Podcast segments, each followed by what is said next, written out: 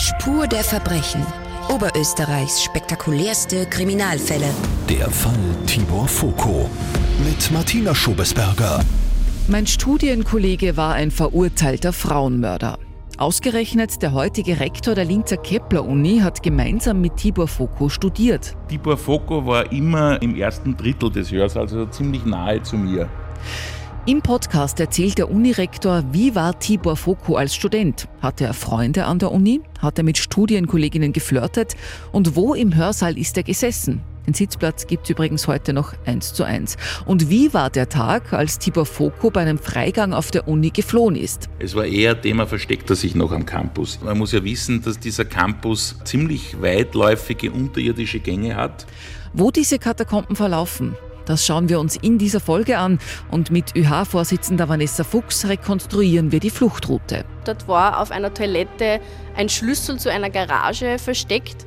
Versteckte Schlüssel, unterirdische Gänge, zusammengebastelte Fluchtmotorräder. Es geht heute um die Flucht. Folge 4. Die Flucht. Schön, dass ihr wieder eingeschaltet habt. Herzlich willkommen in der Live-Radio-Podcast Lounge. Mein Name ist Martina Schobesberger. Ich bin Reporterin hier bei Live Radio in Oberösterreich. Das heißt, ich mache in der Redaktion Nachrichten, Beiträge und eben den Podcast Spur der Verbrechen. Momentan schwerpunktmäßig zum Fall Tibor Foko. Um uns zu Beginn noch einmal zu situieren, worum geht es in diesem Fall? Tibor Foko, ehemaliger Motorradrennfahrer, Neueinsteiger als Zuhälter im Rotlichtmilieu, soll am 13. März 1986 in Linz eine junge Frau getötet haben, erschossen gemeinsam mit einer Frau, einer Prostituierten, die für ihn gearbeitet hat und einem Bekannten. Foko und dieser Bekannte, dieser Mann, werden des Mordes für schuldig erklärt und ins Gefängnis gesteckt. Die Frau geht wegen entschuldigenden Notstands frei. Das heißt, ganz verkürzt gesagt, sie habe keine andere Wahl gehabt und hat da helfen müssen, deshalb ist sie freigekommen. Tibor Foko darf während seiner Haft an der Uni in Linz Just studieren und diese Zeit nutzt er offenbar, um mit Helfern eine Flucht zu planen die dann am 27. April 1995 gelingt. Das war natürlich ein Riesending damals in Oberösterreich. Man muss sich vorstellen, ein Mörder auf der Flucht, der kann einem quasi überall auf der Straße begegnen. Ich habe euch da ähm, auch in der letzten Folge schon gebeten um eure Erinnerungen, wie ihr das damals mitbekommen habt oder auch eure Eltern das mitbekommen haben. Äh, ihr habt mir da alles schicken können an podcast.liferadio.at. Und ein Hörer, was mich besonders freut, hat mir eine Sprachnachricht geschickt und zwar über die Live-Radio-App. Hallo, wer bist du? Ja, hallo, mein Name ist Daniel Krammel und ich bin direkt neben dem Universitätsgelände eben aufgewachsen und ich kann mich noch ganz gut an den Tag erinnern, äh, ich war in der Hauptschule zu dem Zeitpunkt und dann ist die Meldung gekommen, dass bei der Universität jemand geflohen ist. Im Nachhinein hat sich dann ausgestellt, dass das der Tibor Foko war. Und es war dann ein, schon ein sehr komisches Gefühl, dann den Heimweg von der Schule anzutreten, äh, weil ich eben direkt neben dem Unigelände eben aufgewachsen bin und auch dort gewohnt habe.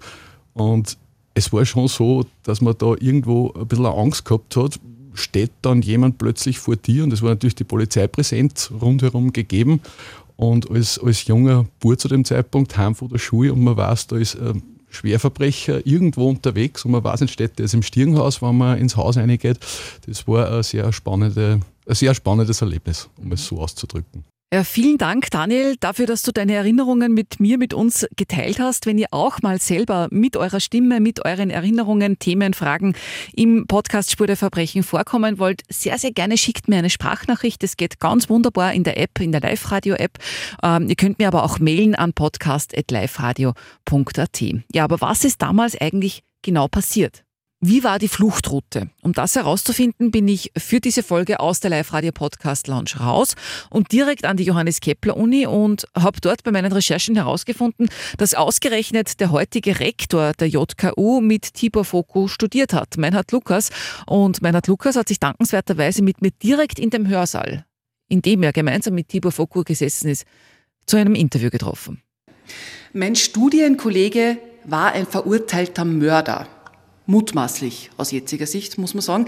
Gibt nicht viele, die das von sich behaupten können. Studenten, die im Hörsaal an der Uni neben einem Verbrecher sitzen. An der Johannes Kepler Uni ist es ausgerechnet der heutige Rektor. Meinhard Lukas, schön, dass Sie dabei sind. Sehr, sehr gerne. Gleich am Anfang eine Klarstellung als Rechtswissenschaftler. Es war eine Person, die wegen Mordes verurteilt war und äh, wo es ja zwischenzeitig dann auch eine Wiederaufnahme gegeben hat. Genau. Äh, Sie haben mit Österreichs Most Wanted, dem mutmaßlichen Frauenmörder Tibor Foko, studiert. Wie war das? Ja, es war ganz spannend. Ich war ganz junger Student, das war 1988, und in einer der ersten Vorlesungen war zunächst einmal ein älterer Herr mit ungarischem Akzent, der immer Fragen gestellt hat, die eigentlich mit dem Thema nichts zu tun haben, weil ihn immer interessiert hat, wie kann man das beweisen? Egal, was der Professor vorhin gesagt hat, hat dann der Herr gefragt, wie kann man das beweisen? Später habe ich dann erfahren, dass das der Vater von Tibor Foko war, der immer dann, wenn Tibor Foko keinen Freigang hatte, für ihn die Vorlesung besucht hat und das war sozusagen mein erster Zugang zu dem Fall. Das war noch zu einer Zeit, da hat man noch keine Smartphones gehabt und gewusst, wie jeder und jede aussieht. Das heißt, es war nur ein bisschen inkognito, das Ganze. Es war viel mehr inkognito, es hat keine StudiVZ und so weiter gegeben, keine Facebook-Accounts. Das war die Zeit vor dem Internet und damit war das alles eine Spur anonymer, auch wenn man sich persönlich gut gekannt hat. Mhm. Wir befinden uns hier jetzt genau vor dem Hörsaal, wo Sie damals studiert haben. Wo sind wir hier? Also wir sind hier jetzt im Kepler-Gebäude im sogenannten Hörsaaltrakt und wir stehen direkt vor dem Hörsaal 7 und in diesem Hörsaal 7 haben schon dazumals wesentliche Vorlesungen für das Studium der Rechtswissenschaften, vor allem für die Einführung stattgefunden. Das war damals römisches Recht und das war auch Einführung in das Privatrecht. Mhm. Dann schauen wir rein, wo Sie damals gesessen sind. Gerne. Eine schwere, große graue Tür und dann öffnet sich der Zugang in einen großen Saal. Wie groß ist der Saal ungefähr? Also der Saal fasst 200 Studierende. Ganz vorne ist der Katheder, man geht hinauf. Das Unangenehme an diesen Hörsälen an der JKU ist, dass die Eingänge nicht hinten sind, sondern sie sind vorne. Das heißt, wenn man zu spät kommt als Student, Studentin, dann erregt man immer die Aufmerksamkeit des Vortragenden und wenn man vorzeitig geht, genauso. Sind Sie öfter zu spät gekommen? Äh, zu spät öfters, vorzeitig gegangen selten. Ähm, also wir, wir, sind hier in dem Saal, in dem Sie damals studiert haben. Wie viel hat sich denn da verändert, beziehungsweise gibt es die Plätze noch, wo Sie damals gesessen also sind? Also der Saal hat die ganz gleiche Konfiguration, er hat auch die gleichen Sitze, das ist alles einmal äh, äh, renoviert worden, aber es sind dieselben Plätze. Äh, und ich bin damals meistens so in der dritten Reihe gesessen, weil da hat man relativ gut folgen können und gehörte nicht zu den Strebern in der ersten Reihe. Mhm. Schauen wir, ob der Sitzplatz noch passt. Also das war in etwa in der Mitte, das sind also so Klappsesseln und vorne eben ein Pult, wo man seine Unterlagen hinlegen kann. Und wenn es gegangen bin, bin ich etwa in der Mitte gesessen. Mhm. Und wo ist da jetzt Tibor Foko gesessen? Also Tibor Foko war immer in der Nähe, auch sein Vater war immer circa im ersten Drittel des Hörsaals, also ziemlich nahe zu mir. Der hat also sozusagen eine ähnliche Strategie gehabt, sich niederzusetzen. Ob das seine Wachebeamten, die waren immer dabei, vorgegeben haben oder ob das seine freie Wahl war, kann ich aus heutiger Sicht nicht mehr sagen. Mhm. Welchen Eindruck haben Sie von ihm damals gehabt? Was war er für ein Mensch, für ein Student? Äh, aus meiner Sicht ein sehr interessierter Student. Natürlich eine gewisse Fixierung durch das, was er selbst erlebt hat im Rechtsstaat. Äh, aber durchaus jemand, der sehr offen die Inhalte äh, auf sich einwirken hat lassen. Mhm. Wie hat er ausgeschaut? Was hat er angehabt? Also er war ja im Grunde ein Häftling auf, auf Freigang. Äh, er war ein Häftling auf Freigang, er war sehr ähnlich gekleidet wie Studierende der damaligen Zeit und auch heute gekleidet sind. Also ich erinnere mich meistens Jean und Pullover. Mhm. Ist er aufgefallen?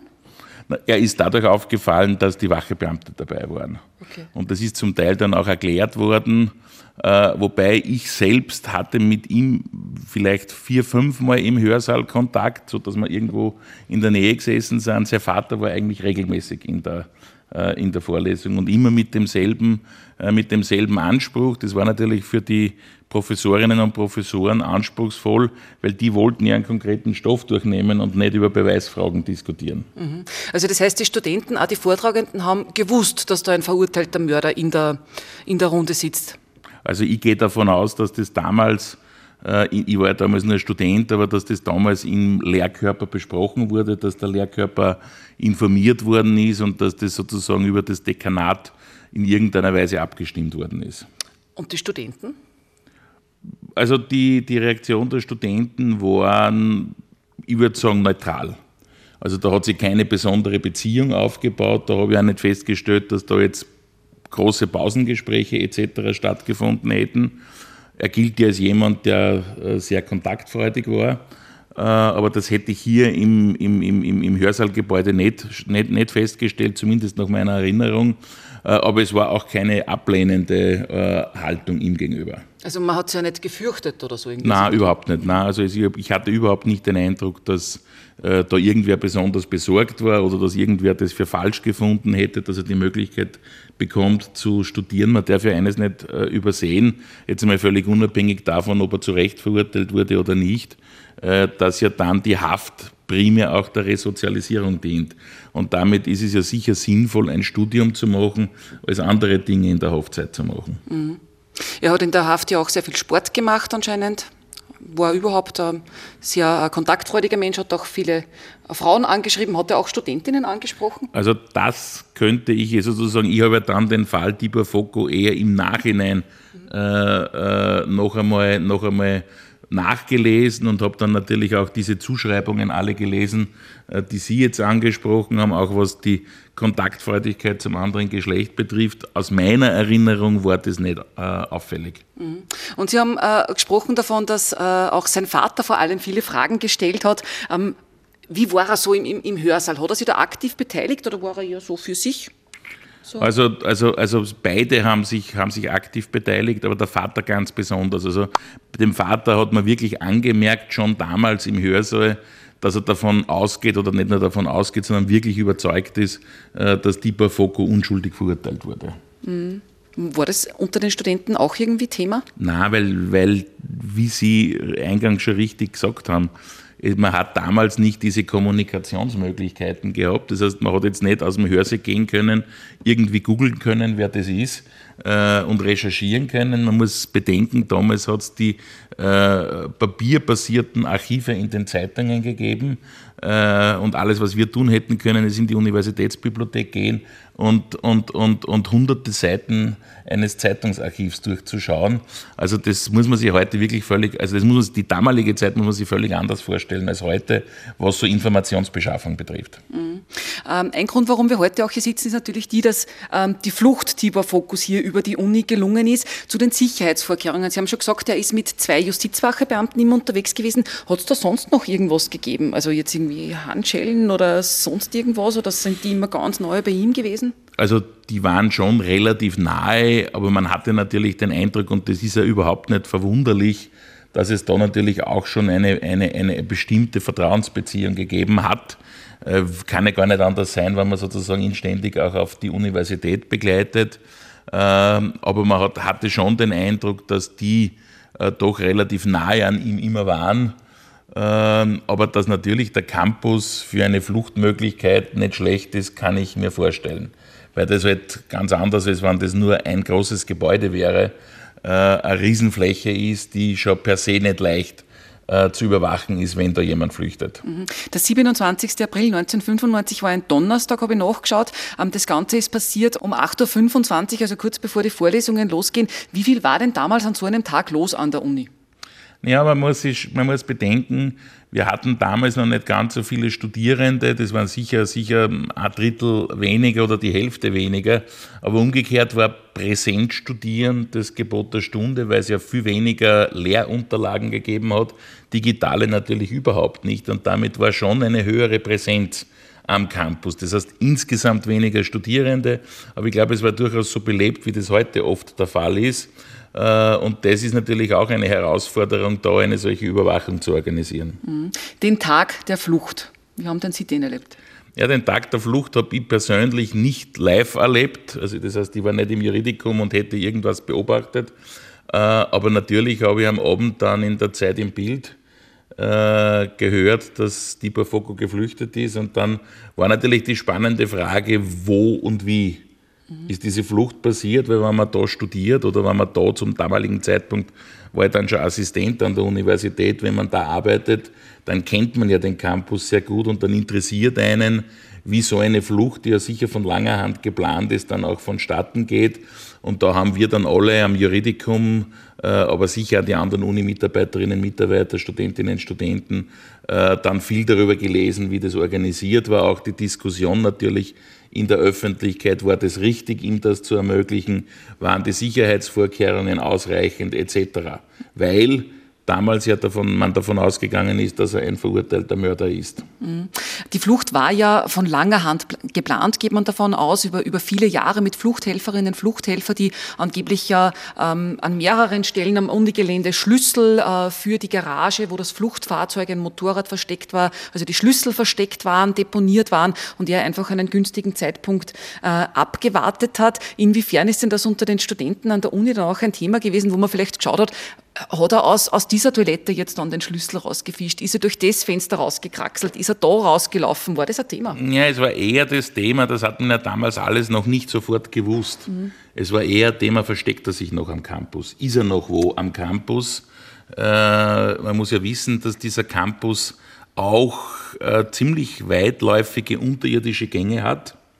Das heißt, es gibt durchaus beachtliche Versteckmöglichkeiten, wenn man sich auskennt. Und ich glaube, das war so ein bisschen so ein leicht mulmiges Gefühl. Äh, Kann es nur passieren, dass man auf dem Campus auf ihn in einer Fluchtsituation trifft. Das war, glaube ich, damals mehr das Gefühl als äh, schon die Frage, wie ist er geflüchtet? Weil das wusste man ja damals nicht. Unterirdische Wege, das finde ich jetzt spannend. Ja, es gibt äh, in der Zeit, wo der Campus gebaut worden ist, sind manche Gebäude mit unterirdischen Gängen verbunden. Also da gibt es auch zum Teil Führungen, die unser Operations Management macht und das sind so richtige Katakomben. Also man kann einen relativ weiten Teil am Campus unterirdisch zurücklegen. Kann da jeder rein oder sind die Zugänge an und für sich? Nein, also das machen wir nur, weil das auch durchaus unübersichtlich ist. Das machen wir nur in Führungen aber da gibt es im Prinzip vom Mensa-Gebäude beginnend bis eigentlich relativ weit in den Westen des Campus solche unterirdischen Gänge. Mhm. Das ist natürlich spannend, weil wenn man die Angst hat, dass sich der da noch irgendwo versteckt, also einerseits als Student oder als Mitarbeiter an der Uni, auch die Nachbarn? Also das war, das kann ich mich erinnern, das war damals, damals ein Thema. Ich glaube schon, dass die ersten Meldungen, äh, weil was heute das Internet und die Nachrichten am Internet sind, war damals das Radio und äh, dass schon erste Radiomeldungen äh, im Laufe des Tages dann sich am Campus verbreitet haben. Und dann war natürlich die Frage, ist er noch da oder nicht. Dazu kommt, dass natürlich dann Hubschrauber also es ist ja dann mit einer gewissen Verzögerung, wenn ich das richtig im, äh, im Kopf habe, ist ja dann eine doch relativ breit angelegte Suchaktion losgegangen, die natürlich auch am Campus nicht verborgen geblieben ist. Mhm. Ähm, die Fluchtroute werden wir uns in einer weiteren Folge noch genauer anschauen. Mir hätte noch ein Aspekt interessiert, weil Sie gesagt haben, es ist dann natürlich darüber diskutiert worden, ist es denn nicht vielleicht doch ein wenig, ähm, nimmt man es zu locker, einen verurteilten Mörder da einfach in einen Hörsaal äh, zu setzen? Wie ist denn das heute? Dürfen auch heute verurteilte Straftäter an der Uni studieren und zwischen den Studenten sitzen? Also das wäre sicher heute ein Thema einer Abstimmung zwischen äh, der Gefängnisdirektion, äh, den zuständigen Behörden einerseits und der Universitätsleitung andererseits. Und bei der Frage spielt natürlich das Thema Sicherheit eine ganz wesentliche Rolle, erst recht an einer Universität, wo die Flucht geglückt ist.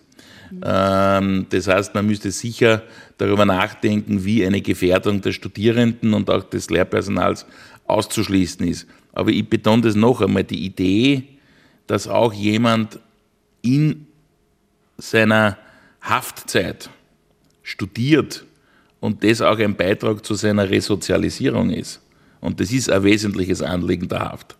Äh, das ist schon ein Gedanke, dem wir auch als Universität, gerade mit einer rechtswissenschaftlichen Fakultät, der diese Prinzipien ja sehr wichtig sind, die wir auch den Studierenden vermitteln, äh, etwas ganz Wesentliches ist. Ich glaube schon, dass er damals äh, bei Tibor Foko die Idee war, jetzt völlig unabhängig, ob man von seiner Schuld überzeugt war oder nicht, es gab ein rechtskräftiges Urteil zum damaligen Zeitpunkt, schon auch gerade vorleben wollte bei jemandem, der dann Just studiert, dass wir diese Prinzipien, was Zwecke der Haft sind, auch ernst nehmen. Und dass auch jemand, der wegen Mordes verurteilt ist, die Chance auf eine Resozialisierung bekommen soll. Äh, weil klar ist, im Normalfall, selbst wenn lebenslängliche Haft äh, das Urteil wäre, irgendwann wird vorzeitig entlassen bei guter Führung und dann geht es ja darum, wie bringt sich diese Person wieder in die Gesellschaft ein und da während der Haftzeit einen Beitrag zu leisten, und das Studium ist da sicher ein Beitrag, gerade ein rechtswissenschaftliches Studium, macht schon Sinn und damit muss man ganz sicher, auch wenn heute sich die Frage stellen würde, abwägen, Sicherheit hat Vorrang, aber das Anliegen der Resozialisierung müssen gerade wir als Universität da ernst nehmen. Mhm. Sie sprechen in der Möglichkeitsform, das heißt, ich gehe davon aus, dass es momentan keinen mir ist, mir ist kein Fall bekannt, dass jemand aus der Haft heraus real präsent an Studien teilnimmt. Ich meine, natürlich stellen sich die Dinge heute etwas anders, weil natürlich es heute wesentlich leichter ist, auch vom Gefängnis aus zu studieren. Gerade das rechtswissenschaftliche Studium in Linz kann man auch als Multimedia-Studium machen, wo man wenig Präsenz braucht. Und das wäre dann auch sicher das Mittel der Wahl für jemanden, der just studieren will im 21. Jahrhundert. Aber grundsätzlich verstehe ich, dass ihm diese Möglichkeit geboten wurde. Offensichtlich waren aber die Sicherheitsstandards nicht ausreichend. Mhm. Spannend. Vielen Dank fürs Gespräch, Rektor Meinert Lukas. Sehr, sehr gerne. Danke für Ihr Interesse. So, und dann wollte ich natürlich noch genau wissen, wie und über welche Route ist Tibor Foko geflohen? Durch welche Türen ist er gegangen? Durch welche Fenster gekraxelt? Und dafür habe ich mich mit einer Frau, die jeden Winkel der Uni kennt, am Startpunkt der Flucht getroffen. An genau dieser Stelle, an der wir hier stehen, hat die spektakulärste Flucht eines mutmaßlichen Verbrechers in Österreich begonnen. Der angebliche Frauenmörder Tibor Foko flüchtet vom Campus der Johannes Kepler Uni in Linz am 27. April 1995. Dahinter stehen ein jahrelang geheim ausgeheckter Plan, in Toiletten versteckte Schlüssel, einem zusammengebastelten Fluchtmotorrad. Und wir rekonstruieren heute die Fluchtroute mit einer Frau, die diesen Campus wie ihre Westentasche kennt. Vanessa Fuchs, schön, dass du da bist. Vielen Dank, schön, dass du da bist. Freut mich, dass wir uns am Campus treffen. Vanessa Fuchs, du studierst hier an der Uni, bist Vorsitzende der österreichischen Hochschülerinnenschaft der Johannes Kepler Uni in Linz. Was studierst du? Ich studiere Just, bin jetzt im achten Semester, mache auch den Strafrechtsschwerpunkt, von dem her auch ein passendes Thema für mich. Äh, ja, Mhm. Äh, freut mich total und äh, man muss ja auch sagen, die ganze Spezialserie zum Tibor Foko habe ich im Grunde dir und deinen äh, Studienkollegen und Kolleginnen zu verdanken, weil ihr seid ähm, auf mich zugekommen. Wie war denn das? Genau, also es war so, äh, ich habe äh, privat den Podcast natürlich schon mitverfolgt, äh, spannende juristische Themen in Oberösterreich. Ich glaube, das ist ein Themenfeld für angehende Juristinnen wie mich, das einfach sehr, sehr spannend ist, vor allem wenn es auch um die Heimat Oberösterreich geht und habe dann mit meinen Studienkollegen speziell in der ÖHJUS gesprochen und dann haben wir gesagt, das wäre doch eine lässige Geschichte, äh, fragen wir einfach mal an. Hat mir voll taugt, dass ich habe das auf das Mail dann sofort geantwortet. Wir haben sie getroffen, es hat auch irgendwie sofort passt. Und heute stehen wir da, wobei die Recherche war ganz schön schwierig, also jemanden zu finden, der über diesen Fall äh, sprechen möchte. Das war, da haben wir sich ganz schön die Zähne ausgebissen eigentlich. Ganz genau, also es ist nicht leicht. Äh, natürlich ist es ein offenes Verfahren. Äh, da ist es nicht so einfach, dass man jemanden findet, der gern drüber redet. Aber ich glaube, wir haben das ganz gut hingekriegt. Genau. Äh, du bist 24 Jahre jung, das heißt, ähm, an dem Tag, an, an dem das Ganze da passiert ist am Campus, warst du noch gar nicht auf der Welt? Ganz genau, da war ich leider noch nicht auf der Welt. Ich hätte es gern mitverfolgt, das Spektakel am Campus. Äh, ich hoffe zwar, dass es nicht mehr vorkommt in dieser Form. Für Spektakel sagen wir einfach so von der Hochschülerschaft. Genau. Wir haben Sie jedenfalls die Informationen zu dieser Flucht ähm, besorgt von einer ganz seriösen Quelle und zwar vom äh, Bundeskriminalamt. Da stehen die Informationen dazu eigentlich überraschend genau aufgelistet, teilweise sogar mit Minuten und Sekunden. Also auf der Website des Innenministeriums haben wir das äh, uns äh, heruntergeladen und du bist auch ähm, diesen Weg vorher äh, nur mal abgegangen, abgeschritten. Genau, ich habe meinen Studienkollegen geschnappt und gesagt, das schauen wir uns jetzt nur mal ganz genau an, damit wir dann äh, wirklich genau wissen, wo die Flucht stattgefunden hat, damit wir in Ruhe dann alles abgehen können und schon alles geklärt ist, damit wir jeden Raum finden, wo Tibor Foko war und eben auch die Flucht passiert ist. Mhm. Man weiß ja relativ genau, welche Wege Tibor Foko bei seiner Flucht genommen hat, weil er ja auch Fluchthelfer und Helferinnen hatte, die ja später auch vor Gericht gestellt, ähm, auch verurteilt worden sind. Es gibt äh, Gerüchte, Mythen, Spekulationen, aber eben einiges, das auch wirklich belegt ist, ähm, so zumindest zumindest aus jetziger Sicht, ist ja ein offenes Verfahren, äh, wie du gesagt hast. Also äh, Vanessa, gehen wir zurück zu diesem Tag, den 27. April 1995. Ich habe noch das war ein Donnerstag. Wie ist das Ganze losgegangen? Das Ganze ist losgegangen bei uns am Campus im Juridikum, also das Herzstück der Juristinnen und Juristen bei uns am Campus, im dritten Stock, wo Tibor Foko äh, den Tag äh, angefangen hat um 8.25 Uhr. Bei uns gingen die Vorlesungen um 8.30 Uhr los.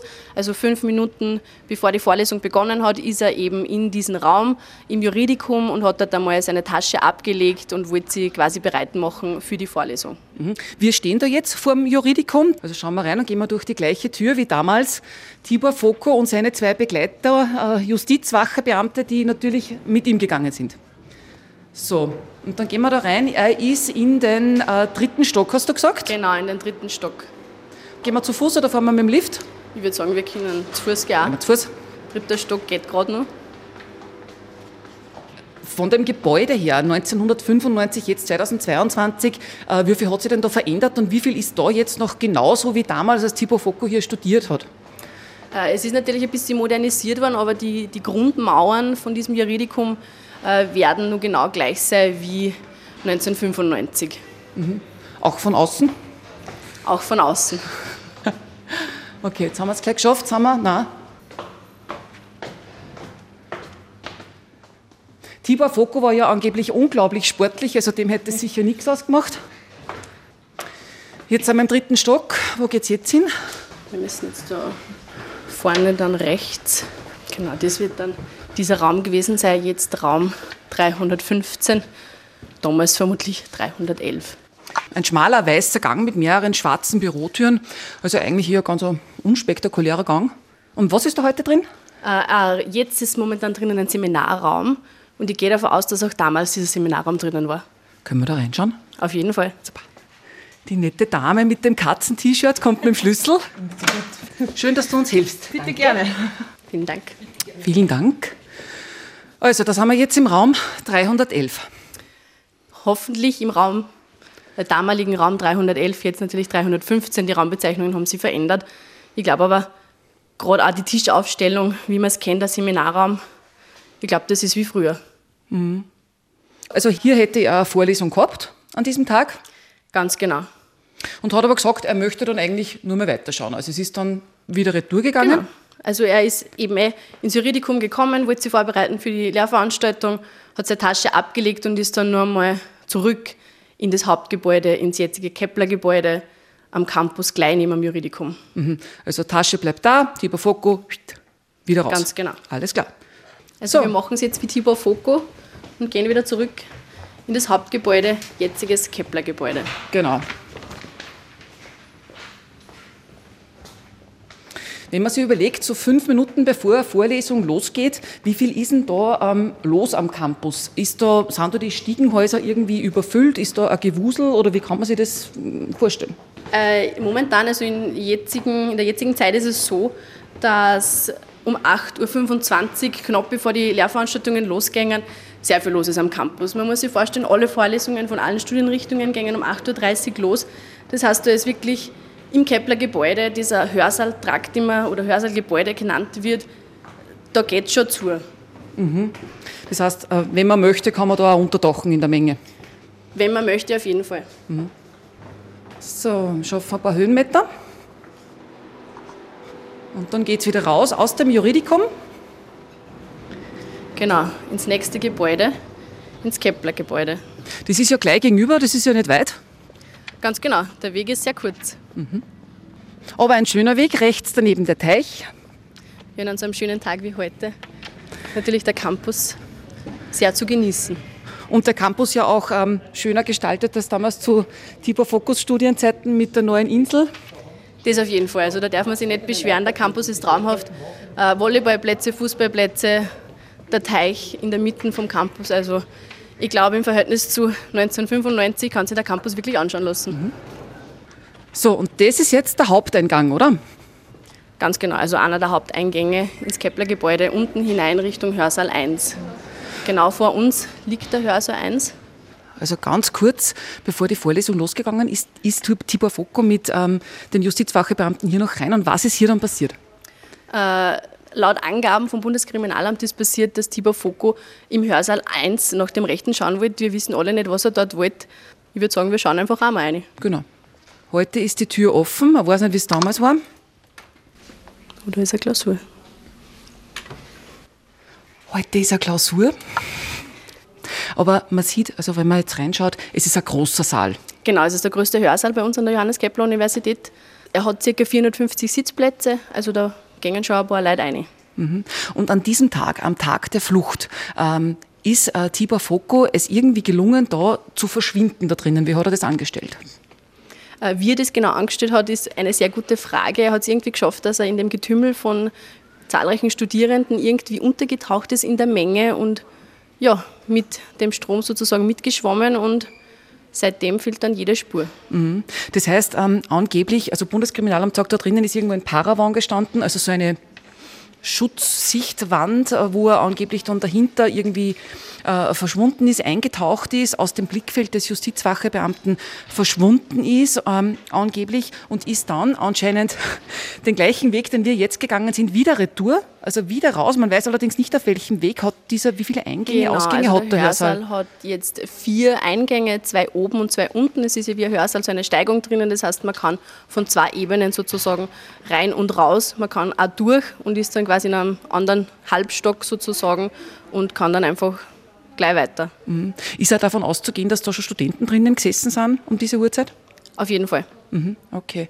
Also er ist dann irgendwie raus, man weiß nicht wie, man weiß nicht ob hier oder oben oder irgendwo links und rechts, aber genau. man geht davon aus, dass er zurückgelaufen ist, den gleichen Weg, den wir jetzt hergegangen sind, zum Juridikum. Äh, man weiß, er ist wieder zurück ins Juridikum, wieder in den dritten Stock. Dort war auf einer Toilette ein Schlüssel zu einer Garage versteckt. Den hat er sich geholt damit er dann zu seinem Motorrad gekommen ist, äh, mit dem er dann ja, die Flucht angetreten hat. Genau, also die, die Flucht von langer Hand geplant, ganz offensichtlich. Und es ist, du hast gesagt, in einer Toilette ein Schlüssel versteckt gewesen zu einer angemieteten Garage, wo eben alles äh, von den Fluchthelferinnen und Fluchthelfern vorbereitet war für die Flucht. Man weiß jetzt nicht mehr ganz genau, wo die Garage war, aber in der Nähe der Uni. Ähm, was war dort alles drinnen versteckt? Da war ja im Grunde, da war mal das, das Fluchtfahrzeug. Genau, es war das Fluchtfahrzeug drinnen versteckt äh, und eben ein paar Artikel wie äh, Kosmetikartikel, ein Schlafsack und auch ist jetzt Kleidung, sowas in die Richtung, war da parat gelegt. Mhm. Man weiß ja ganz genau sogar, ähm, was das Fluchtfahrzeug war. Das war ein schwarzes Motorrad der Marke Kawasaki, ZX750F Ninja. Man weiß sogar die Fahrgestellnummer aber man weiß nicht genau, wie er dann welchen Weg er dann genommen hat. Also es gibt eine, eine Ahnung von den Straßen her, welchen Weg er genommen hat. Genau, also angeblich ist Tibor Foko dann über den Marienberg äh, zur Leonfeldner Straße und ab dann fehlt dann wirklich jede Spur. Mhm. Man muss auch davon ausgehen, dass der Justizwachebeamte oder die beiden Justizwachebeamten, die ihn begleitet haben, äh, nicht sofort mitbekommen haben, dass da jetzt wirklich ein Riesenproblem auf sie zukommt. Weil äh, ja, sie ja nicht bemerkt haben, dass der jetzt äh, ja noch abposcht ist. Ja, genau. Also kann ich mir gut vorstellen, wenn es kurz vor der Vorlesung ist und alle in die Hörsäle stürmen, dass man da nicht gleich weiß, äh, wo ist er jetzt hin, hat er böse Absichten oder wollte wirklich nur die Toilette aufsuchen und ist halt kurz verschwunden und taucht dann wieder auf. Ich habe nur mit äh, gut informierten ähm, Ermittlern gesprochen, die sich nur erinnern können, wie das damals war. Sie sagen auch, dieser Schlüssel in der Toilette, das war gar nicht der einzige. Also es haben offenbar die Fluchthelfer hier am Campus an unterschiedlichen Stellen äh, Schlüsseln deponiert. Angeblich ähm, hat eine Fluchthelferin dann auch irgendwo in einem Park, man weiß jetzt nicht mehr genau wo, dann gezeigt, wo ein Schlüssel vergraben war. Also es dürfte schon so gewesen sein, dass diese Flucht lange geplant war und Tibor Foko auf diesen Moment gewartet hat, auf einen günstigen Zeitpunkt, wo er dann einfach ähm, ja, sein Glück äh, versucht. Eine der Fluchthelferinnen hat ja auch ein Buch geschrieben und gibt jetzt auch vielen verschiedenen Medien Interviews. Die Trudy Truth, die hast du auch schon eigentlich kennengelernt, indirekt? Genau, kennengelernt, indirekt, äh, indirekt in dem Fall, weil sie einfach bei uns am ÖH-Büro vorbeigegangen ist äh, und wir uns gewundert haben, okay, da ist ein Fernsehsender da und dreht da irgendwas bei uns an der Uni, äh, waren sehr interessiert, was das ist, wollten dann aber auch nicht so neugierig sein und nachfragen. Ich habe diesen Beitrag dann aber im Fernsehen selbst gesehen, weil natürlich Tibor Foko, wenn da eine Berichterstattung ist, die schaut man sich an und habe dann gesehen, dass die genau bei uns am Büro vorbeigegangen sind, haben wir gedacht, genau, das waren die. Mhm, genau. Mit der Trudy Truth werde ich auch noch ein Interview führen. Sie fragen, wie denn das damals bei dieser Flucht wirklich abgelaufen ist. Mal schauen, welche Geheimnisse sie uns noch verrät. Das wird ganz spannend. Es gibt ja dann auch äh, sogar Spekulationen, ich weiß nicht, ob du von dem gehört hast, dass ja diese ganze Aktion mit Studieren an der Uni äh, ja überhaupt schon zum Fluchtplan gehört hat, also dass es gar nicht äh, dem Tibor Foko darum gegangen ist, ähm, sein Verfahren neu aufzurollen und seine Unschuld zu beweisen, sondern einfach nur quasi sich eine Möglichkeit der Flucht zu schaffen. Ich glaube, das ist ein Thema, das werden wir alle nie erfahren, äh, wenn Tibor Foko nicht auftaucht und uns darüber berichtet. Äh, was ich in meiner Recherche so äh, außergelesen habe, war eben der Plan, dass er eben sein Verfahren wieder aufrollt und selbst quasi für sein Recht kämpft und deswegen auch just studiert hat bei uns an der Johannes Kepler Universität was dann wirklich der Grund war, ich glaube, das steht in den Sternen. Mhm. Wie lange studierst du noch? Wann bist du fertig und wo wird man dich dann finden? Ähm, vorne als Richterin oder als Staatsanwältin oder an der Seite der ähm, Angeklagten? Äh, mit dem Studium wird es noch ein bisschen dauern. Äh, ich hoffe aber, dass ich so bald wie möglich fertig bin, dass ich in die Praxis raus kann und die spannenden Fälle dann wirklich hautnah miterlebe. Der Traum wäre natürlich die Staatsanwaltschaft, um äh, genau solche Verbrechen dann auch aufzuklären und äh, ich hoffe auch, dass man mich dort einmal finden wird. Vanessa Fuchs, Vorsitzende der äh, Hochschülerinnenschaft an der JKU, vielen Dank, dass du dir die Zeit genommen hast, äh, diesen Fluchtweg mit uns abzugehen und ähm, in ein paar Winkel hineinzuschauen, ohne die wir ohne dich nicht hineinsehen hätten dürfen. Dankeschön. Vielen Dank. Wie konnte Tibor Foko das alles vom Gefängnis aus organisieren? Wer waren die Menschen, die ihm bei der Flucht geholfen haben und warum überhaupt haben sie das getan? Warum haben sie einem damals verurteilten Frauenmörder geholfen? Das frage ich in der nächsten Folge eine Frau, die als Fluchthelferin verurteilt worden ist und jetzt ein Buch geschrieben hat. Trudy Truth nennen sie sich, also Trudy und quasi Wahrheit, ein Künstlername. Trudy Truth die Wahrheit über die Flucht von Tibor Foko, ich war dabei, lautet der Buchtitel. In Folge 5, Spur der Verbrechen, der Fall Tibor Foko. Am 6. November um 17 Uhr spreche ich mit dir. Bis dahin freue ich mich über eine gute Bewertung bei Apple Podcasts und freue mich, wenn ihr wieder einschaltet und hier dabei seid. Bis dahin, alles Liebe. Oberösterreichs spektakulärste Kriminalfälle. Der Live-Radio Crime Podcast. Spur der Verbrechen. Der Fall Tibor Foko. Jeden Sonntag neu um 17 Uhr. Im Web, in der Live-Radio-App und überall, wo es Podcasts gibt.